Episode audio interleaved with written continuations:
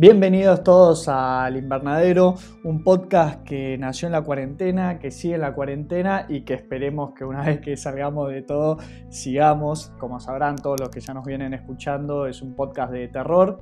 Para los que nos escuchan por la primera vez, solo recordarles o hacerles un pequeño resumen que con Ale lo que hacemos es discutir distintas películas con unos criterios que son propios, que siguen solo nuestra lógica, no tiene otra razón más que las ideas que, tenemos y que son eh, en particular tres criterios que tenemos. Uno es discutir la originalidad de cada, cada película, la dirección, los planos, los personajes, la historia, ahí no hay nada nuevo. Qué mal la estoy pasando es nuestro segundo criterio, es la adrenalina, la tensión que se maneja a lo largo de toda la película. Y por último, los survival skills, las habilidades de supervivencia que tiene cada uno de los protagonistas frente a la amenaza que siempre está presente en las películas de terror. Mi nombre es Jesús Allende. El mío es Alejandro Geribone. Y bueno, Ale, estoy viendo, acá yo te estoy viendo por la, por la camarita, ya estuvimos charlando un rato antes. Estás con la remera de Florence, de Midsommar. Sí, sí, la remera de Florence Pugh. No me acuerdo bien el nombre de, la protagonista, de sí, del personaje en realidad. Pero, pero sí, sí, la verdad que estaba en cuarentena y la vi y tenía muchas ganas de, de verla, eh, de comprarla, perdón, porque justo hace poco eh, ahí en Twitter me había, había visto una noticia que habían hecho una, una auction, una subasta de A24, que es la productora de varias películas que nos gustan de terror y no de terror, como bueno, El Faro, Midsommar, Hereditary, etc. Cat James, que le dio una gran actuación a Adam Sandler. Sí, sí, le, vino a, decir a todos los que lo, lo puteaban y con razón de, por películas como que, no sé, Jack and Jill y todas esas cosas que hace, porque no sé por qué las hace, que, que realmente tiene, tiene un actor adentro. No, y para que sepamos, lo, o sea, lo, que es la, importancia de esta, esta productora, que ahora creo que tiene un boom, ¿no? Por las películas que hace, que se anima un poco más y trae siempre guiones bastante originales.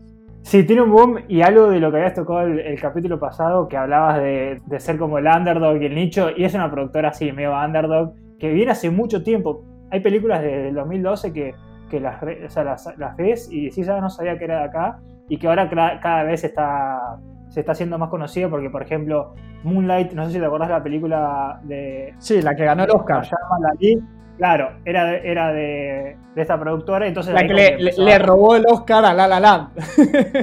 Primero se lo dieron falsamente a La La Land y después se tuvieron que subir al escenario para decir, no, el Oscar es nuestro, muchachos. Exacto. Y como que cada vez empezó a ser más conocida, pero, pero para mí tiene, un, tiene una sensibilidad, elige muy bien las películas o, tiene directores nuevos. Bueno, todos estos directores que creo que en, en algunos capítulos hablamos que nos gustan mucho el género, como Ari Aster o Robert Eggers, son, son de acá. Tampoco digo que, son exclusivos, pero por lo menos hicieron dos películas cada uno y las dos eran con A24. Sí, son nombres de la firma, es como que relacionar, Ari Aster lo relacionás eh, al toque con, A24, es imposible separarlos. Después, bueno, tendrá otros proyectos también por su lado, pero es, muy difícil separarlos. Claro, y, volviendo a lo que, lo que había dicho Jesús, la compré porque, bueno, volvimos a, esta noticia de que A24, eh, como en una necesidad de, mantener financiamiento, sacó a subastar varias de, viste, lo que llaman las props, como las...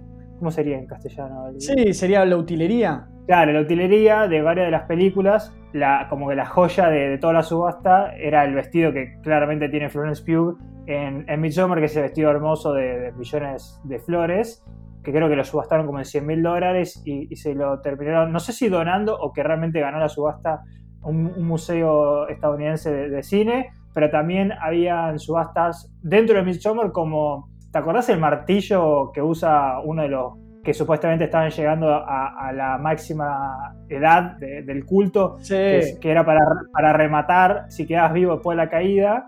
Sí, eh, en esa escena, sí, la escena de que se tiran um, por el acantilado ese, en el, como en el Exacto, que, tenían. No, pensé que, creo que uno había golpeado a, Chidi. no, no, no, me sale el nombre del actor. Sí, sí, no, yo tampoco. Pero, no sé si es el mismo, ¿eh? The Good Play. Sí, es Chidi.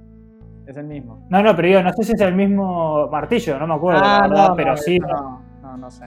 Bueno, este era como uno muy, muy, icónico, casi caricaturesco, ¿no? Parecía mucho de, de Acme, era muy grande. Y creo que de, de Midsommar también subastaron ¿Te acordás? Como el. No sé si el traje o la máscara de oso que le ponen al novio insoportable de, Florence Pugh eh, previo al ritual. Así que eso era de, de Midsommar. Así como rápidamente de Uncut Gems había la remera de. Creo que se llama Kevin Durant. No soy muy conocedor de, de básquet, pero bueno, el, el basquetbolista que está en la película. El ópalo no lo vende porque, bueno, justo es gracioso porque hay una subasta en la película. Exacto. Y una cosa que que me encantaría haber tenido plata era dos cosas del faro, del Lighthouse, que era la sirena de madera y el faro en sí mismo, ¿viste? Como la luz, que obviamente uno piensa que es enorme, pero en realidad probablemente es una miniatura el faro y la luz en sí misma eh, era, por lo menos en la foto, parecía chica, no parecía todo un armatoste, así que Y perdieron la oportunidad de vender el faro de verdad, porque leí cuando, cuando salió The Lighthouse muy recomendada. Ya para mí en un capítulo se lo tenemos que dedicar porque para mí computa como una película de terror, pero bueno, eso lo podemos discutir.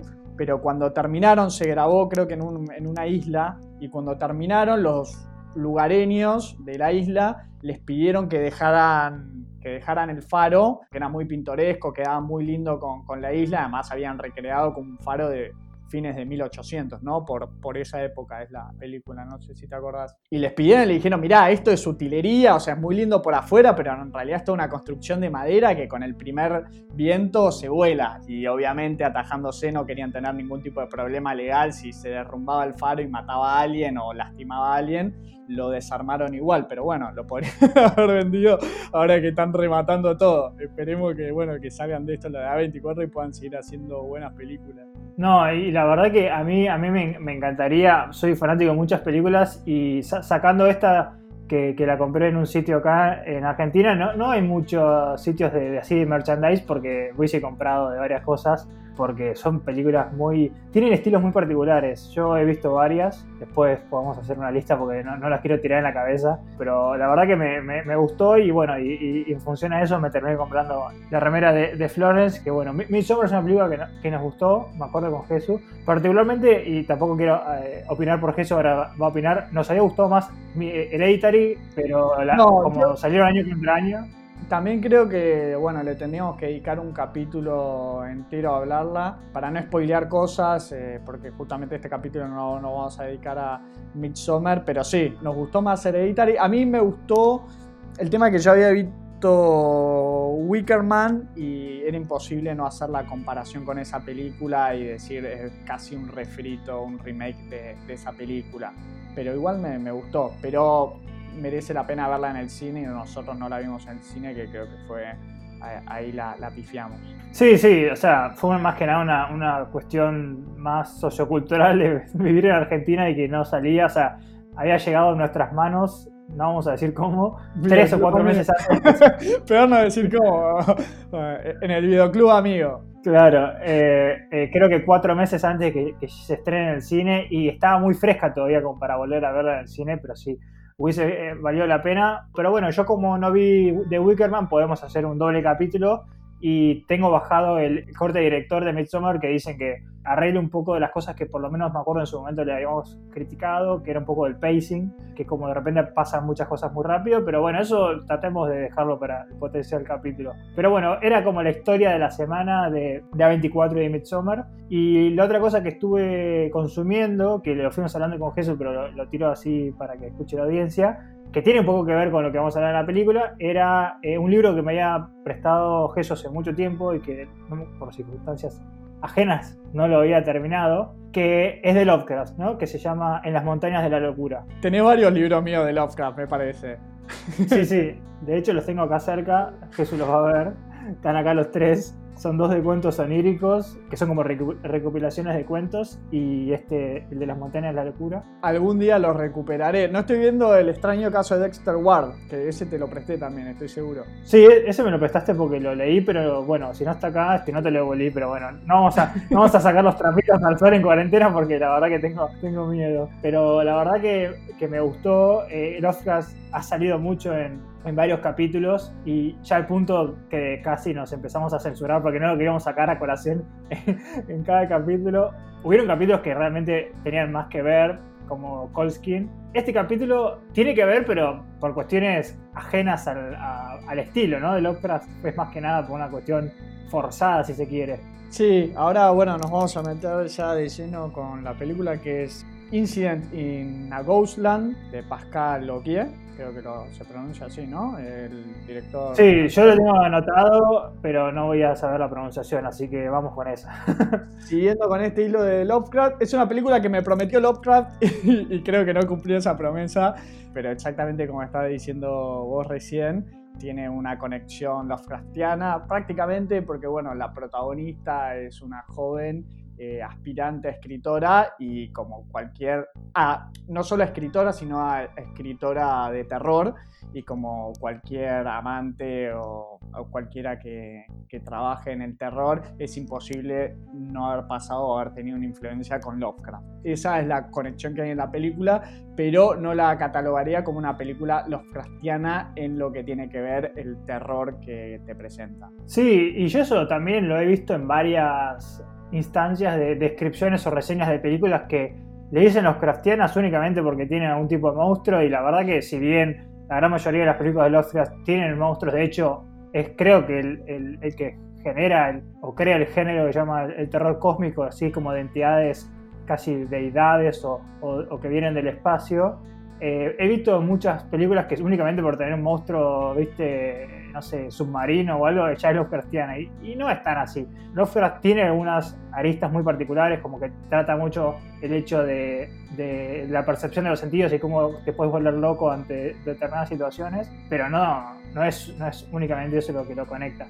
Así que la única relación, como decía Jesús, es porque es fanática la, la protagonista principal. Sí, y es un escritor que muestra el terror sin mostrarlo. Creo que la genialidad que tiene es como que juega mucho con la cabeza del lector y los límites de, su imaginación, porque nunca, salvo en algunas cosas, ahora se me ocurre, justo leíste en las montañas de la locura, que tiene una descripción muy específica de un monstruo, pero ya a un nivel Lovecraftiano en el sentido de la locura que tenía este tipo, este tipo de describírtelo hasta milimétricamente, ¿no? Eh, como si fuese un biólogo, de hecho que, el que te lo describe.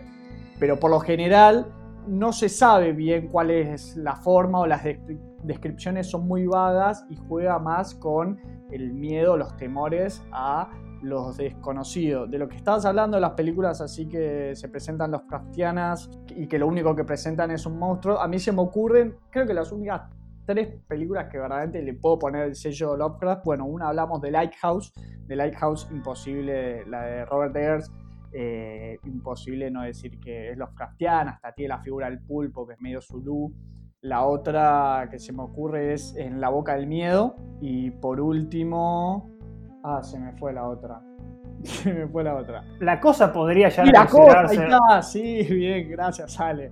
La ah, tenía, una película en la Antártida, una figura, una figura que viene del espacio. Y nada, ya todo el escenario así ártico es completamente eh, los Lovecraftianos, la desolación, el grupo de científicos, siempre son como los personajes de Lovecraft, siempre son o biólogos o historiadores, ocultistas o gente muy relacionada a las ciencias y a veces a las pseudociencias y al ocultismo. Sí, sí, y solo para cerrar este, este apéndice de un, un día en la vida de Lovecraft, es que dos cosas. La tanto en la, en la boca de la locura, sería In the Mouth of Madness, es el título en inglés, no me acuerdo si está traducido literal.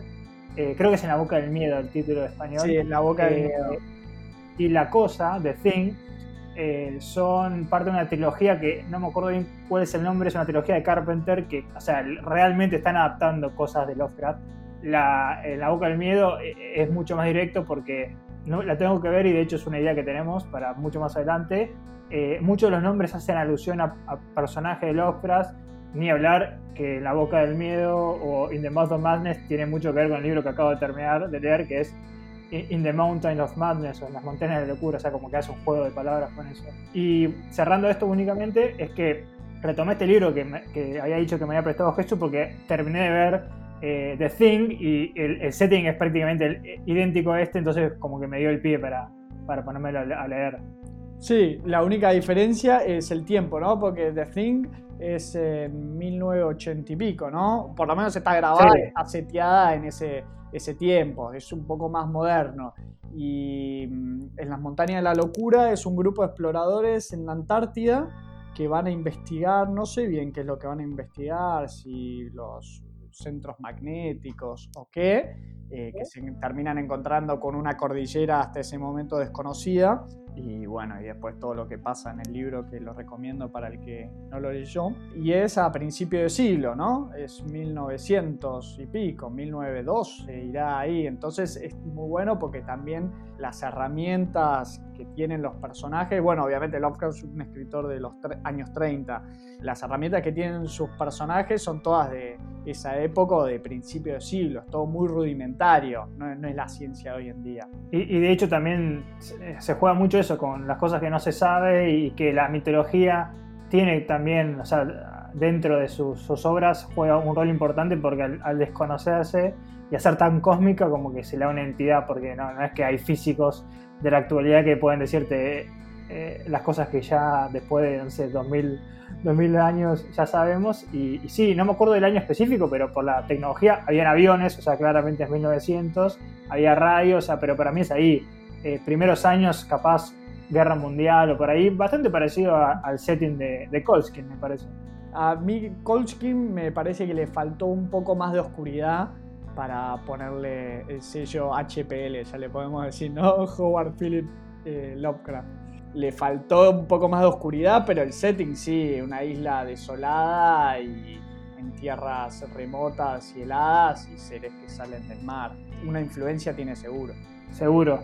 Pero bueno, volviendo a, lo que nos compete, que es este capítulo de, eh, vamos a decirle Ghostland, que creo que es como también el, título provisorio o alternativo, por lo menos en IMDb estaban los dos, que nos cuenta la historia de dos jóvenes, de dos chicas y su madre, con él que tendrán entre 14 y 15 años, que van a, una casa de la, creo que es tía fallecida, no me acuerdo bien si, le dicen en qué lugar queda, pero bueno, en, un pueblo en, Estados Unidos, una casa bastante particular, la vamos a ir describiendo y contando más en, los criterios, y que creo que en la primera noche que se están asentando y están eh, desempacando, sufren un home invasion, ¿no? como una, una invasión por parte de, de dos personajes que realmente entran con una violencia característica del director, que también vamos a hablar las, las, referencias. Y producto de eso, hay una elipsis temporal en la película que nos va a transportar 16 años eh, después en la vida de estas dos mujeres que, que son dos hermanas que sobrevivieron a esta situación, y la madre, perdón, que se encuentran, la, la protagonista que es Beth, se encuentra volviendo a, esta casa y todo lo que sucede después que como que queda una, una herida muy abierta y, van a empezar a suceder cosas. Obviamente es bastante ambiguo la, la premisa que, estoy planteando porque tiene que ver un poco de cómo es la película y cómo está estructurada, así que no quiero, no quiero hablar de más, inclusive capaz hablé de más en algún que otro eh, descripción, pero bueno, esa es la, sinopsis que tenemos. Últimamente estás mucho con las descripciones ambiguas de, de la sinopsis. En este caso, completamente justificado porque bueno, es una película que se sostiene por los puntos de giro que tiene, que son inesperados, porque un poco de lo que contaste este momento parece hasta casi clásico, una película clásica de, terror, no muy original, es una típica home invasion como te estás contando, familia que se muda a un lugar, arranca hasta, bueno, ya lo hablamos en otro capítulo, los clichés de terror, a mí como cliché me encantan las escenas de mudanza, en este caso es una madre con sus dos hijas que se están mudando a una casa que heredaron terrorífica. o sea, hasta la puesta en escena de la casa es casi hasta satírica porque decís, no, nadie creo que entraría ahí. Y bueno, y todo el primer principio de la película, verdaderamente te crees que vas a ver una típica película de terror con, con estas cosas que ya conocemos todos, hasta este punto de giro que bueno, que es esa elipsis que viene ya bastante entrada a la película, no es que tenemos una primera escena rápida que entran a atacarlas y corta y ya avanzamos al futuro. Ya habíamos tenido unos cuantos minutos de película, ¿o no? Sí, sí, tomando, eh, creo que son más o menos 15 minutos que arranca esta, esta escena así como bastante, como que te agarra desprevenido, porque esta película tiene algunos clichés y yo diría referencias, creo que mucho, creo que en Colskin hablamos de películas de referencia, yo tengo anotadas todas las referencias que capté de películas de terror, que son bastante bastante directas. Si vamos a ir cronológicamente, la primera, no sé si la agarraste, es el chico Amish, que eso es tipo Children of the Corn. Ah, Arranca con. Sí, de Stephen King. ¿No? Claro, sí. Sí, sí. No, no, porque cuando dijiste al principio a mí se me, se me pasó esa, la del chico Amish. Pero la de. Por ahí una peli bien de los 2000 y pico, de Cheapers Creepers. Claro, bueno, eso también por, por, por el. ¿Cómo es el maizal sería?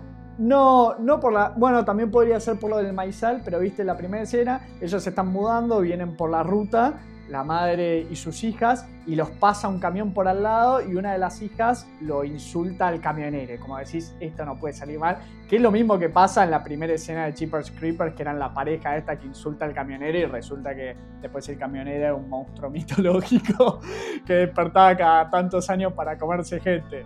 Pero bueno, obviamente que se toma mal el insulto y bueno, y después por eso atacarlas a la casa.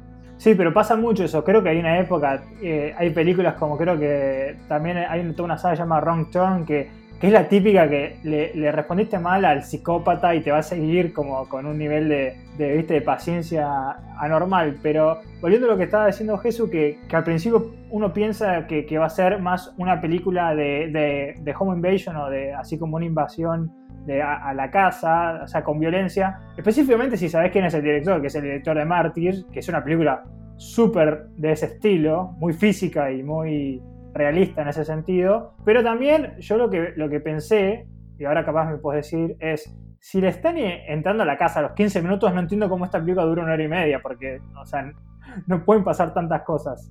Sí, la misma pregunta me hice yo. Además, es una escena que es como que si se acaba acá, porque es violencia desenfrenada, muy rápido, una familia completamente indefensa, que no se lo estaba esperando, una casa en mitad de la nada, dejaron la puerta abierta mientras se estaban mudando. Y decís, bueno, yo lo que me imaginé, ella justo cuando estaban viajando, la hija más chica, esta, la aspirante escritora, contaba un cuento que estaba contando y medio que le trataba de asustar a la hermana y le cuenta una situación de home invasion. Y dije, bueno, replicarán en la película lo que ella había escrito en su historia. Y dije, se va a tratar de una historia de ellos, de ellas encerradas en la casa y cómo los sometieron a torturas al estilo de Martyrs. Pero no, no, no fue la película que vino después. No, no fue. Eh, yo, como para eh, tener así un, contexto general, a mí la película me gustó. Me pareció, como decía Jesús, que para bien o para mal, brilla por, estos, estos giros de guion. Pero lo que yo siento es que tiene eh, la típica maldición, si se quiere, de ser comparada contra una gran película de terror que yo sé que vos, particularmente, no te gusta tanto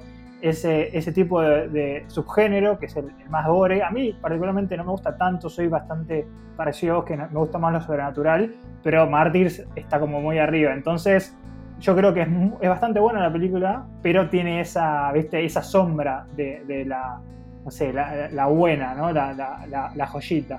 Sí, es que bueno, yo me pasó de vuelta ver la película sin saber quién era el director y lo primero que pensé es Martyrs. Eh, le encontré referencias a Martis y bueno, ya hablamos un montón de otras referencias, a alta tensión también, puedes ver, eh, meterme y buscarme y, más o menos que golpearme la cabeza y decir, uy, sí, obvio, claro, es el mismo director. Y ahí un poco, no me digo que me decepcionó, pero dije, un poco está repitiendo las mismas fórmulas sin el peso de lo que fue su película, claramente la más importante que hizo, la más potente. Sí, es la más potente. Él no tiene muchas películas en su haber, creo que tiene cuatro. Eh, después de Martyrs, eh, dirigió una película que en inglés se llama The Tall Man, con Jessica Biel, que por lo que yo tengo entendido y pude leer, se metieron, viste la típica, cuando se mete mucho una productora o los productores y, y no le terminó gustando la experiencia. Y recién, eso fue en el 2012, la siguiente película fue en el 2018, que es esta película, y por lo que estuve leyendo un par de entrevistas, es una persona, eh, Pascal, que, que sufre o lucha contra la depresión, dice que, había escrito Marty es muy deprimido y como que tiene que ver eso. Y yo particularmente, después lo vi, lo vi siendo en la película, siento que él meta, hace un metamensaje, ¿no? Que él es su protagonista, que es nuestra escritora Beth. Bueno, es una gran lectura. Yo quise leer, eh, perdón, quise ver una entrevista de él, hay algunas subidas en YouTube, pero lamentablemente están todas en francés. Es gracioso porque es un Jonah Hill francés. No sé si lo viste o si coincidís conmigo en, la semejanza. No, no lo, no lo, vi. Sí encontré así unas escritas en francés, lo traduje con el traductor de Chrome y bueno, las leí. Pero, pero sí, sí es verdad eso. Y, me gustó eso de, que si bien yo lo he hablado con, con un amigo que, que había visto la película y tiene escenas de violencia, pero como que están mucho más diluidas que, que, Mártires. Pero lo que me gustó mucho de esta película y que no sé si vos lo, lo, captaste en su momento, yo no la capté, pero ya habiendo visto la película retroactivamente me puse a ver un par de cosas, y es que el twist de la película está presentado en los primeros 10 minutos, si prestas atención. Mirá, yo desde el principio, o por lo menos lo que pensé, y acá corten, o sea, todos los que ya, ya ahora venimos ¿no? con full spoiler.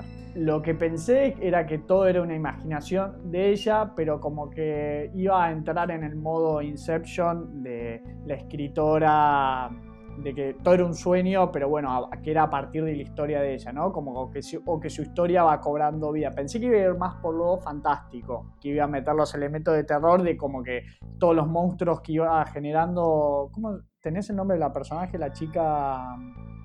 La, ¿El actriz o el, personaje? El personaje. Eh, son dos hermanas. El personaje de la escritora se llama Beth y la hermana se llama Vera. Sí, Beth. Beth como Elizabeth. Bueno, me imaginé que era eso, de que todas las monstruosidades que iban apareciendo y todos los sufrimientos que iba a tener esta familia iban a ser aparte de su propia imaginación, ¿no? Pero como que cobraba vida, no que se quedaba solo en lo onírico y el recurso fácil de es un sueño o estaba en coma o estaba había perdido la conciencia. Pensé que verdaderamente iba a cobrar vida y sí sentía como que había cosas que me estaba queriendo adelantar el director que por ahí, no sé, tendría que haber hecho esta retrospectiva como hiciste vos, que no sé qué spoiler encontraste ya en los primeros 10 minutos. Bueno, es bastante literal, porque en los primeros 10 minutos cuando está la, hermana que es Vera, que son bastante arquetípicos, ¿no? La hermana rebelde, la, la, otra hermana es la más chica pero que es medio nerd, está hablando con la madre y le dice, no sabéis lo loca que es mi hermana, que escribió así como un ensayo o lo que sea. Lo de la entrevista donde ella misma, claro, ella misma es una escritora famosa que está teniendo una entrevista. Y después la elipsis que habíamos hablado es al segundo de que pierdan, si querés, esta, esta invasión, porque vemos a que la madre, que nunca entendí si era policía, ¿no? Porque viste que en un momento la hija está con unas esposas y con una gorra de policía, se defiende casi perdiendo su vida porque hay mucho ida y vuelta y como que la apuñalan mucho a la madre con una botella rota eh, apenas termina toda esa invasión que dijimos que pasa en los primeros 15 minutos, tenemos este elipsis de creo que más o menos 15 años porque vemos una actriz que interpreta una vez mucho más grande, consolidada como escritora, y ahí es cuando vuelve por una llamada que, le hace esta hermana a esta casa. Que eso es como el, donde te empezás a preguntar cosas, ¿no? Claro, que ya después de este elipsis le hacen una entrevista ya como escritora famosa, ¿no? A eso, a eso, a esa entrevista te estás refiriendo, ¿no? Sí, sí. Yo hasta el momento que le hacen la entrevista no, no, me hizo ningún clic, pero después de, vuelta, porque ella vuelve a su casa donde había sufrido este, bueno, este ataque tremendo del que pudieron salir casi por milagro, Después la madre está viendo ese mismo programa de televisión en la casa y te muestran una entrevista, solo que la entrevistada es otra. Y ahí acá dije, ah, claro, acá puede ser que, o que se lo está imaginando, que Beth se lo, se lo estaba imaginando, porque sí me había, me recordó a cuando la hermana le dijo lo de que inventaba que la entrevistaban y que ya era una escritora famosa. Sí, sí, yo solo para igual, para dejarlo claro, no es que ya cuando estaba viendo la película me di cuenta que, que ese era el twist, pero sí cuando vuelve me empecé a dar cuenta, uno, la madre está igual, es la misma actriz, no, le, no la maquillaron para que, porque pasaron 15 años, y hay decisiones muy extrañas.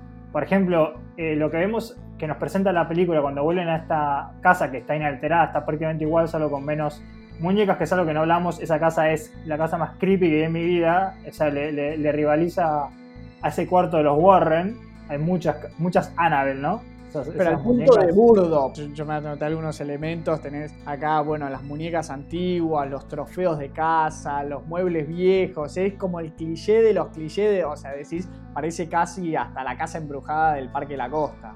Es que no, por eso, la casa es muy particular tiene un sótano que decís, bueno, claramente este sótano fue, fue hecho a medida para un, un asesino serial. Pero cuando empecé a ver decisiones raras de la madre, primero y principal, que capaz esto era pedirle demasiada coherencia a una película de terror que generalmente los personajes toman decisiones boludas, pero pasaron 15 años y tenés una hija casi en estado psicótico, llevarla a un hospital psiquiátrico. No entiendo que está ahí encerrada, viste, como que se armó una casa de, de ¿cómo es esos cuartos de loco que son todos colchones? Y ahí que me empezaron a hacer ruido algunas cosas y que la deja suelta, porque claro, vos tenés, ellas tienen este incidente, elipsis, la madre sigue viviendo ahí con una de las hijas, una se hace, se hace una escritora famosa y la otra queda en un estado de shock postraumático, por lo menos así te la muestran, pero al punto de la locura, de que tenés una persona que es riesgosa para sí misma, riesgosa para otras personas, pero que la tiene ahí casi como un animal, ¿no? Porque no tiene ningún cuidado y ahí decís, acá o la que está más loca es la madre también, porque no acude a ningún tipo de ayuda para salvarla. O algo raro hay acá y esto no puede ser muy real que digamos. Sí, además hay, cositas que yo sí me di cuenta que eran raras. Por ejemplo, cuando vuelve Death, le dice, ah, estás igual, no cambiaste nada, lo cual te, te, plantearía que no se vieron hace mucho tiempo, lo cual es posible, pasa a veces que te distancias, pero eran cositas raras. Una cosa que después entendés mucho mejor, pero te lo plantean como algo, algo particular, es que solo toman cerveza. Después vamos a entender por qué.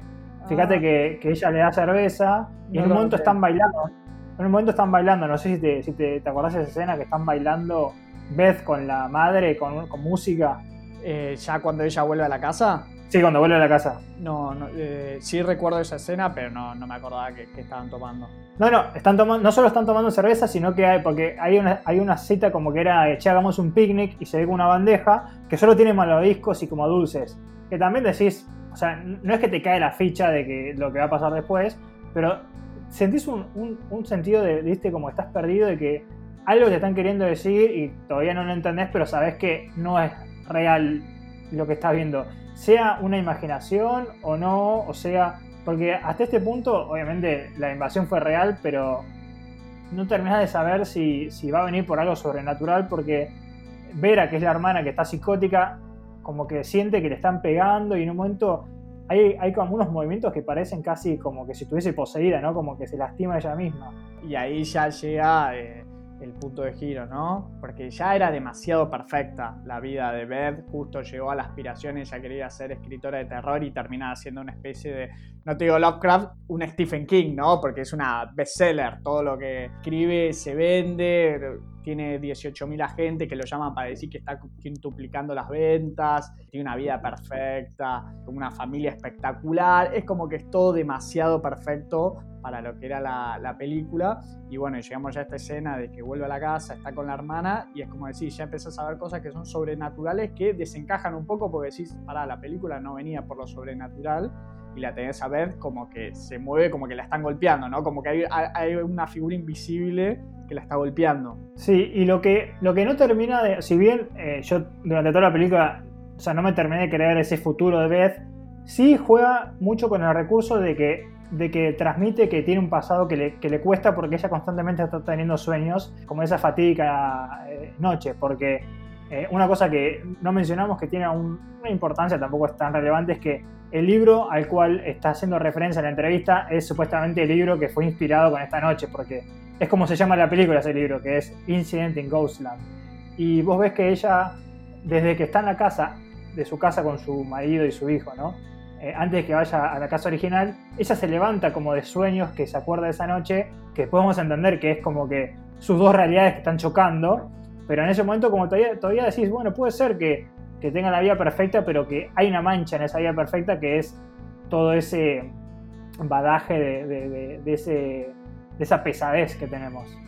Y ahora el punto de giro que, bueno, el plot twist gigante, justamente estas cosas que estaba diciendo, de las dos realidades que están conviviendo en el mismo momento, ¿no?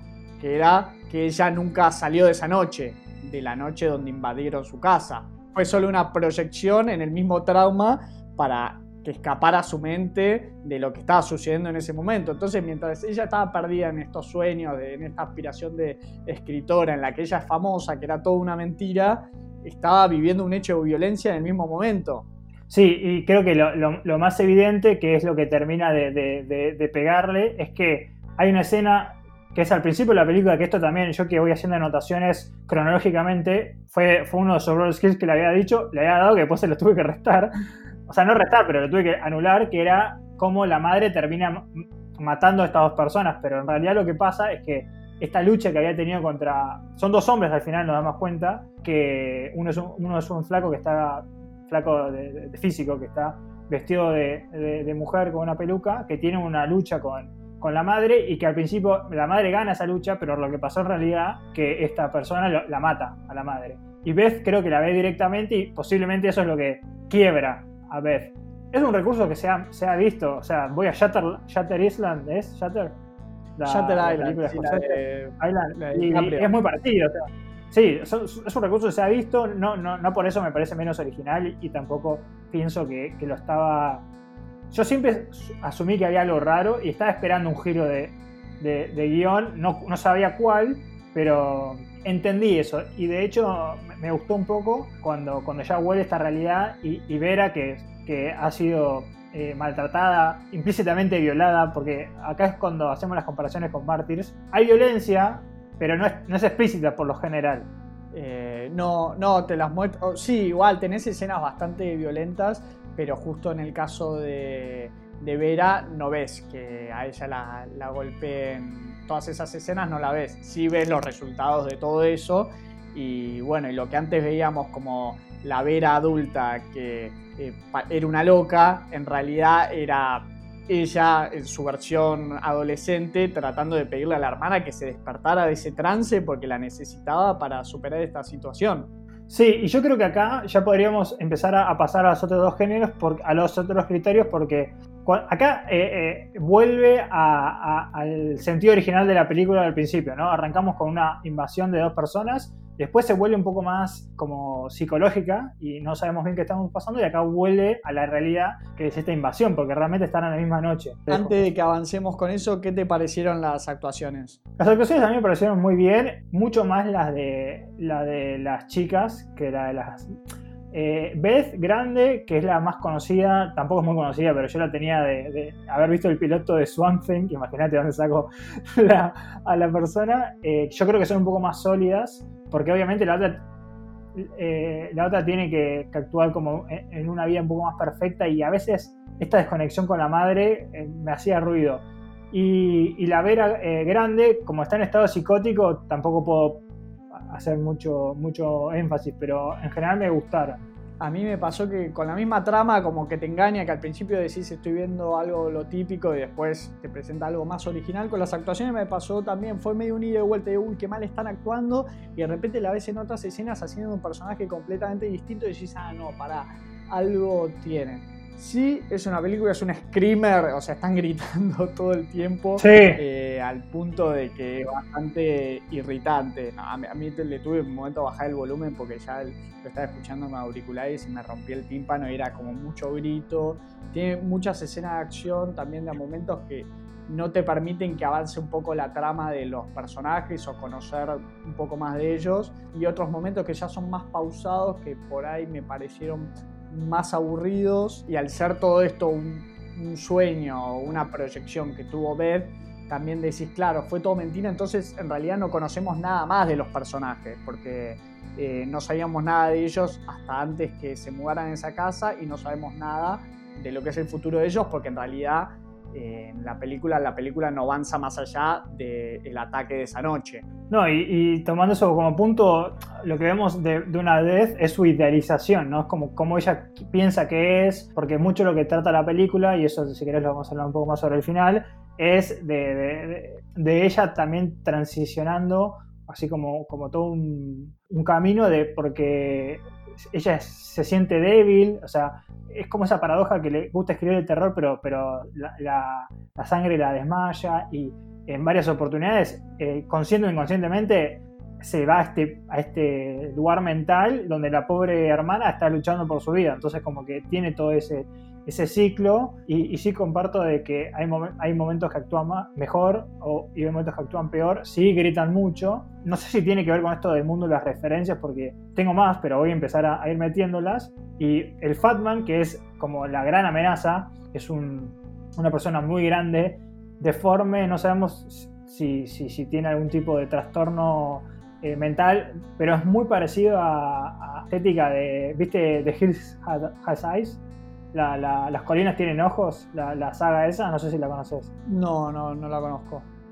es una típica saga de los, viste, los, los mutantes sí, que, sí, la, varias veces. sí, sí, sí, que son como mutantes deformes que atacan y todos libidinosos también y homicidas. Eh, que viven medio en comunidad y atacan en el bosque. Sí, ya sé. Sí, sí, sí.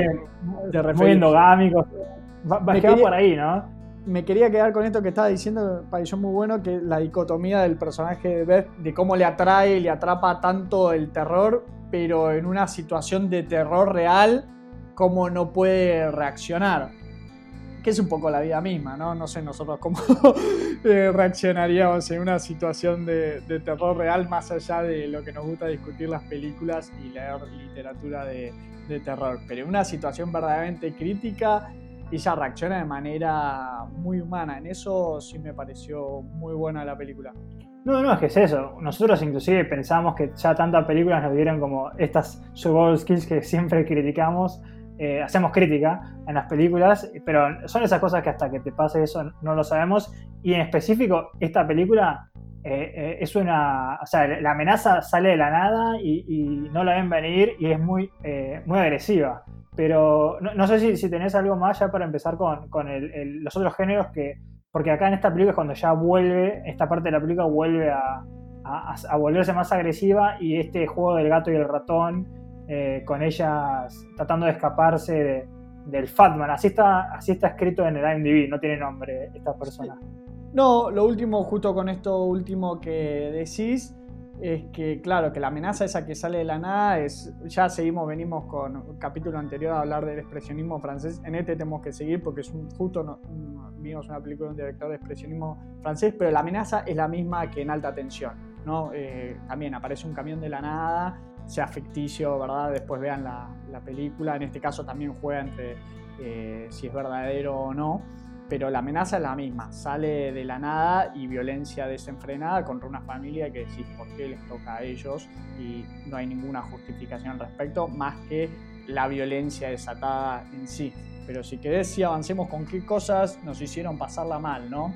Eh, de nuevo, no sé si es por, por la comparación o, claramente estoy engendrando una, una personalidad paralela que no le, no le afecta muchas cosas, pero no, no la pasé mal, prácticamente. Eh, sentí que hubieron eh, jumpscares innecesarios en esta película, más en un director de, esta, del calibre de alguien que dirigió Martyrs, o sea que capaz me, habré sobresaltado con algunos. Sí, obviamente, ahora si querés hablamos de algunas escenas en particular como las que son más tensas, cuando, cuando vemos a, a, Beth maquillada como una muñeca y que está como puesta en display, ¿no? en una una cajonera, si se quiere, o en un, en un mueble con otras muñecas y, este, y, vemos a este, a este, este personaje enorme, viste, grotesco, que, que, está haciendo cosas raras con las muñecas y te genera esa tensión, pero la verdad que no, no, llegué a pasarla mal. No sé cómo lo, lo interpretaste vos en ese aspecto.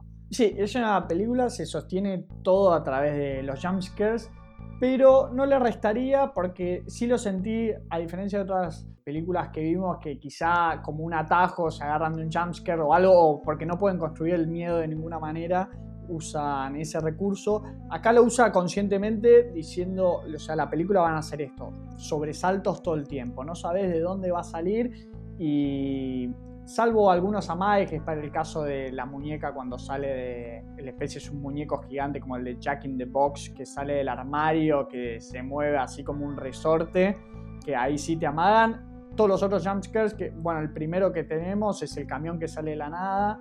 Después, cuando están bajando las cosas del auto, cuando se están mudando, que se prenden los faroles del camión a lo lejos también y te pone una música así alta. Después, bueno, esta escena que comenté, la muñeca en el armario. Y después ya la escena que aparece primero el Fatman, el, el gordo, y las ataca. Pero la tensión está siempre en esos sobresaltos y de manera consciente que a mí me pareció está bien si se hace así de, forma de que lo, lo, reconoce el director. Y también me anoté como escena donde sí genera más tensión eh, cuando la viste a ella de, muñeca y la pone en esta estantería y está el gordo torturando a las muñecas o haciendo cosas rarísimas. Sí, porque, porque vemos que, que el gordo está primero como que olfatea, no sé si no sé qué busca, si, si está buscando olor a pis o olor a menstruación, porque tiene, tiene un impacto de o sea, eh, viste que al principio de la película vemos que, que, Beth menstrua por primera vez y como que hay un, juego con eso y las, las, levanta así como de la, de la pierna pero en boca abajo y, hace eso pero, pero, sacando e, eso que te genera un poco de tensión porque vos sabés que Beth tiene ahí como una tijera o, una, un elemento punzante y, está ahí eh, el juego de sonidos para ver si, si realmente la, lo va a atacar o no, pero sacando eso que habías hablado vos de los jumpscares y algunas escenas, viene más por el lado de estos giros de argumentales y lo que vamos a hablar un ratito, que tiene un par de, escenas que, suman en, en, las habilidades de supervivencia para mí. Sí, son sobresaltos que te hacen estar atento toda la película, que por más de que algunos te los ves venir a kilómetros de distancia, igual saltás, o es como es un, reflejo creo que inevitable, creo que mismo de supervivencia del espectador, de que te crees que quizá la amenaza que está viendo, pero bueno, también es un estilo de terror, entonces habría que ver quizá de criticarlo por ahí. No es, no es el que más me gusta, a mí me gusta más cuando se va creando, este, el build-up ¿no? de la atención, que se dio solo en esta última escena que discutimos, pero el resto no, son todos, bueno, eh, el, susto por el susto. Sí, sí, yo en ningún momento pensaría restarle puntos en este criterio, tampoco sumaría demasiado. Sí siento de que capaz se, tardó demasiado tiempo en llegar al, twist y una vez que llega el twist eh, no es tanto, tanto tiempo frente a una amenaza constante, ¿no? Es más, como dije, un juego en gato de ratón, ellas escondiéndose y, los otros dos buscándolas y, realmente eh, no, hay mucho tiempo. Creo que bastante rápidamente llega a este falso final que es cuando van, cuando se terminan de escapar, que, ella agarra su máquina de escribir, que era una máquina de escribir antigua, mecanográfica creo que se llama, tipo, no, sé bien cómo es el nombre, pero las, antiguas rompen una ventana y, se terminan escapando con la hermana y llegan hasta una ruta, que eso también, volviendo a las referencias, es una clara referencia a la masacre de Texas, que pasa esta misma escena. Y vemos cómo lo, se terminan encontrando este, este, este flaco que, que es funciona como la como el, esta persona que está vestida de mujer funciona como la madre del gordo y les termina disparando estos dos Gorgori, viste, que, que mucho no entendían estos dos policías.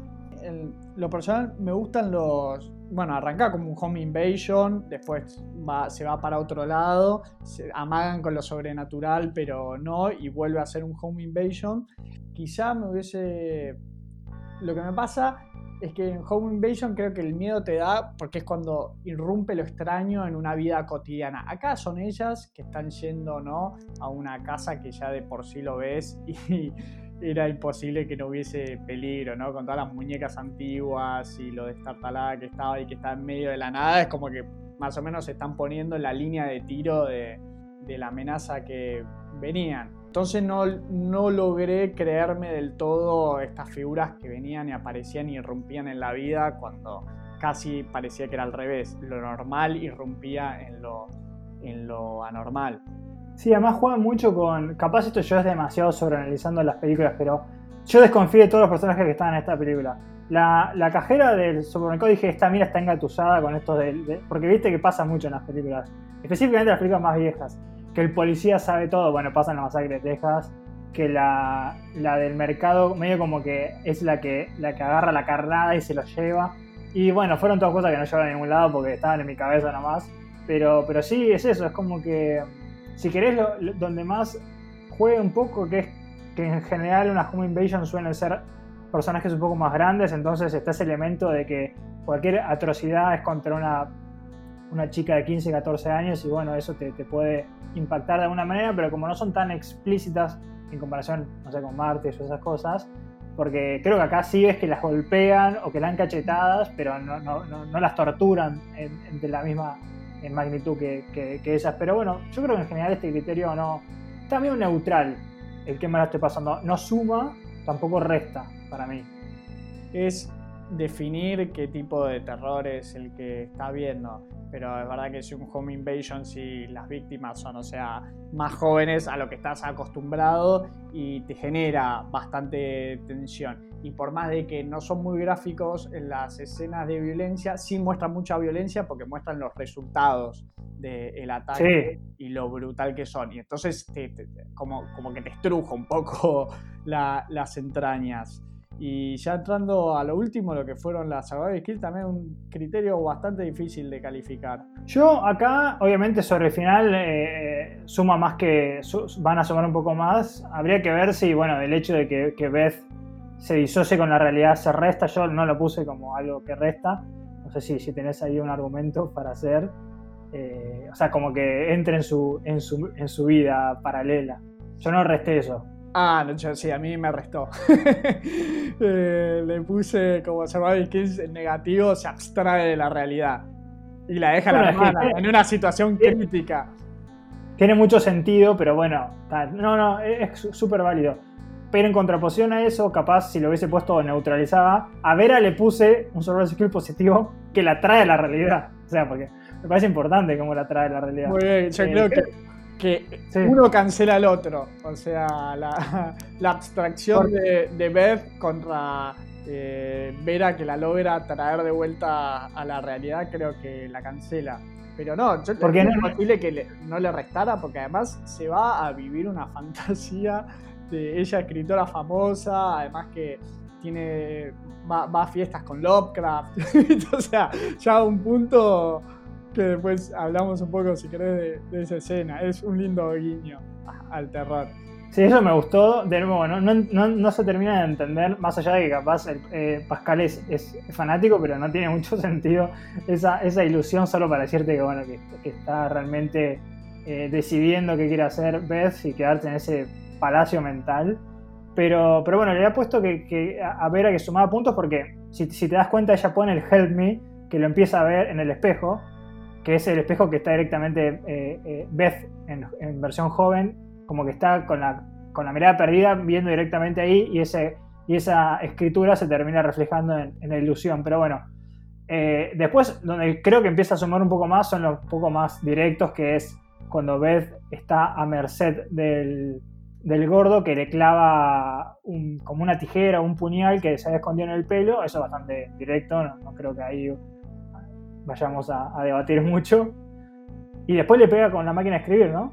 Sí, a esos, para los que suman, yo le resté que apenas se están mudando, bueno, lo hablamos antes de que dejan la puerta abierta, entonces se muda a una casa horripilante en mitad de la nada y dejan la puerta abierta de par en par cuando se acaban de pelear con un camionero en, en el Candy Truck con dos personajes completamente siniestros Después, obviamente es entendible el contexto, pero al final cuando recurren a lo que vos referiste como los gorgoris, que son estos, es como nosotros nos referimos en las películas de terror a todos los policías inútiles, le ponemos el mote de los gorgoris. Cuando llegan a ellos no aceptan la ayuda de los policías, pero bueno, era entendible de que están en un estado de shock y que no confían en nadie, venían de ser eh, torturadas y maltratadas y de vivir una situación bastante extrema. Y por último, que este puede restar o no restar dependiendo de que para mí hubo un final abierto, que es de que ellas terminan atrapadas, ¿no? Vuelve, los, matan a los policías, reaparece la figura de este hombre travestido, mata a los policías y las vuelve a secuestrar. Pero es un final abierto de decir de si verdaderamente todo esto pasó o fue parte de la mente de, muy imaginativa de Beth, porque una de las últimas escenas cuando ella está volviendo a la casa, eh, las dos como rehén, se ve en el jardín ¿no? que está la máquina de escribir y me pareció siempre que el recurso de la máquina de escribir era como un guiño de esto es real o esto no es real. Bueno, Jesús, la verdad que, es un buen punto y yo tengo una, versión del final. Quiero rápidamente mencionar una, escena que también depende mucho de, de, la interpretación del final, pero también tiene que ver con las survival skills, que es cuando ya sobre el final vemos a, Beth que está eh, luchando contra, contra el travestido, que, entra eh, en lo que yo llamé modo In My Skin Esther, porque tiene mucho que ver con la última escena, que está como en modo feral que le empieza a arrancar la piel, así como mordiscos. Esther, la, de la película anterior que vimos para el episodio anterior, así que si no lo escucharon, vayan a escucharlo para entender la referencia que estaba hablando Ale.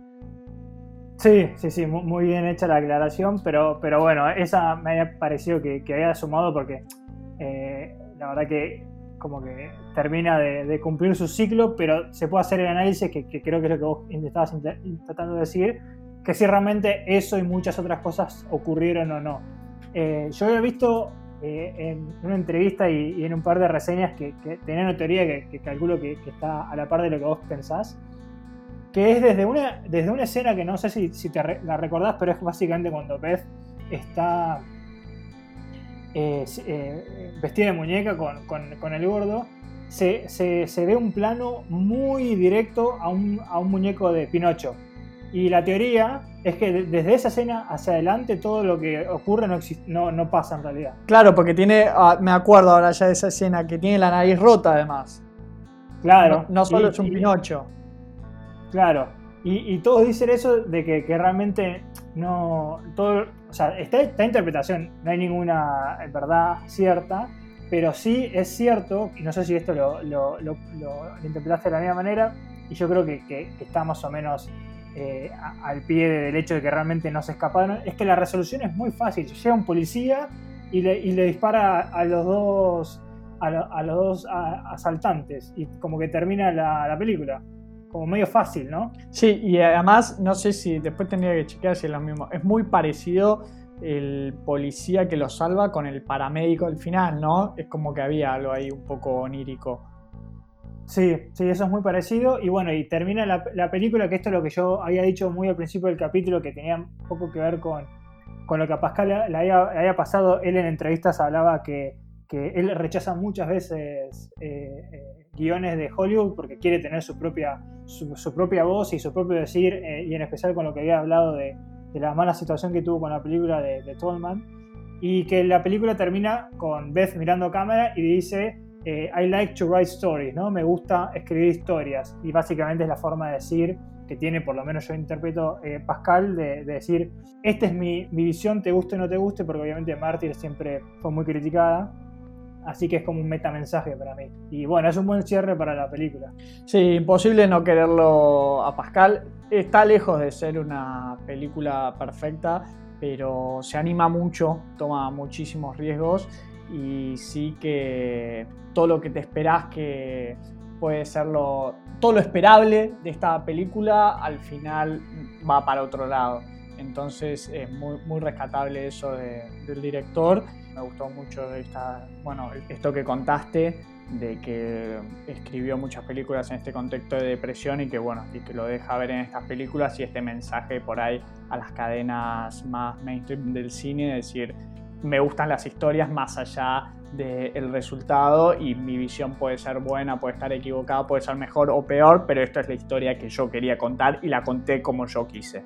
Sí, me parece el perfecto final y es algo muy. Eh, algo que tocamos en el capítulo anterior con, esta Marina de Van, que, era la, triple alianza, ¿no? Era como la, escritora, la, actriz y la directora, así que como que vemos esta, esta, esta conexión. De hecho, en todos los capítulos, y yo con esto cierro, tenemos una conexión muy, muy rara e implícita de, extremismo francés, que es que tenemos al director de Frontiers dirigiendo Colskin, a la directora y actriz y guionista de, de, In My Skin en el capítulo anterior, y acá tenemos al director de Mártires. O sea, como que quieras o no, se están, se están metiendo en nuestro podcast. Es como eh, se nos está generando el dilema del universo Marvel, pero con el extremismo francés. Exacto, pero, pero bueno, lo peor es que se, se Yo sí sabía que esta la había elegido el nuevo director de Martyrs, pero las otras como que se fueron metiendo ahí sin saber. O sea, vos cuando me recomendaste Kolsky no sabías, o creo que no sabías, y yo no lo sabía. Así que me parece que está bueno, ¿no? Como cómo se van repitiendo las, las historias. Sí, y yo con este final, no quiero spoilear alta tensión, porque este capítulo se le dedicamos a otra película, pero es imposible desligar el final de esta película, en lo que es mi interpretación de cómo termina esta película, con el final de alta tensión. Así que si no la vieron y les gustó esta película, vayan a, a verla también, porque le van a encontrar muchas cosas parecidas, por más de que no es el mismo director, pero hubo seguro una influencia ahí. Así que bueno, esto fue Incident in a Ghostland o Ghostland, se la puede encontrar de las dos maneras. Esto la vimos por Amazon Prime, pero me imagino que estará disponible en otras plataformas. Eh, ¿Nos querés recordar las redes, Ale? Sí, nuestras redes son, eh, nuestro Twitter es eh, el invernadero H1, o nos pueden buscar como el invernadero Horror Podcast. Y si quieren mandarnos algún mail con una consulta o recomendación, es el gmail.com. Esto es el invernadero en una nueva entrega. Espero que les haya gustado y muchas gracias por escucharnos. Los esperamos para la próxima con mucho, mucho, mucho más terror. Mi nombre es Alejandro Girigone. Mi nombre es Jesús Allende. Hasta la próxima. Chao, chao.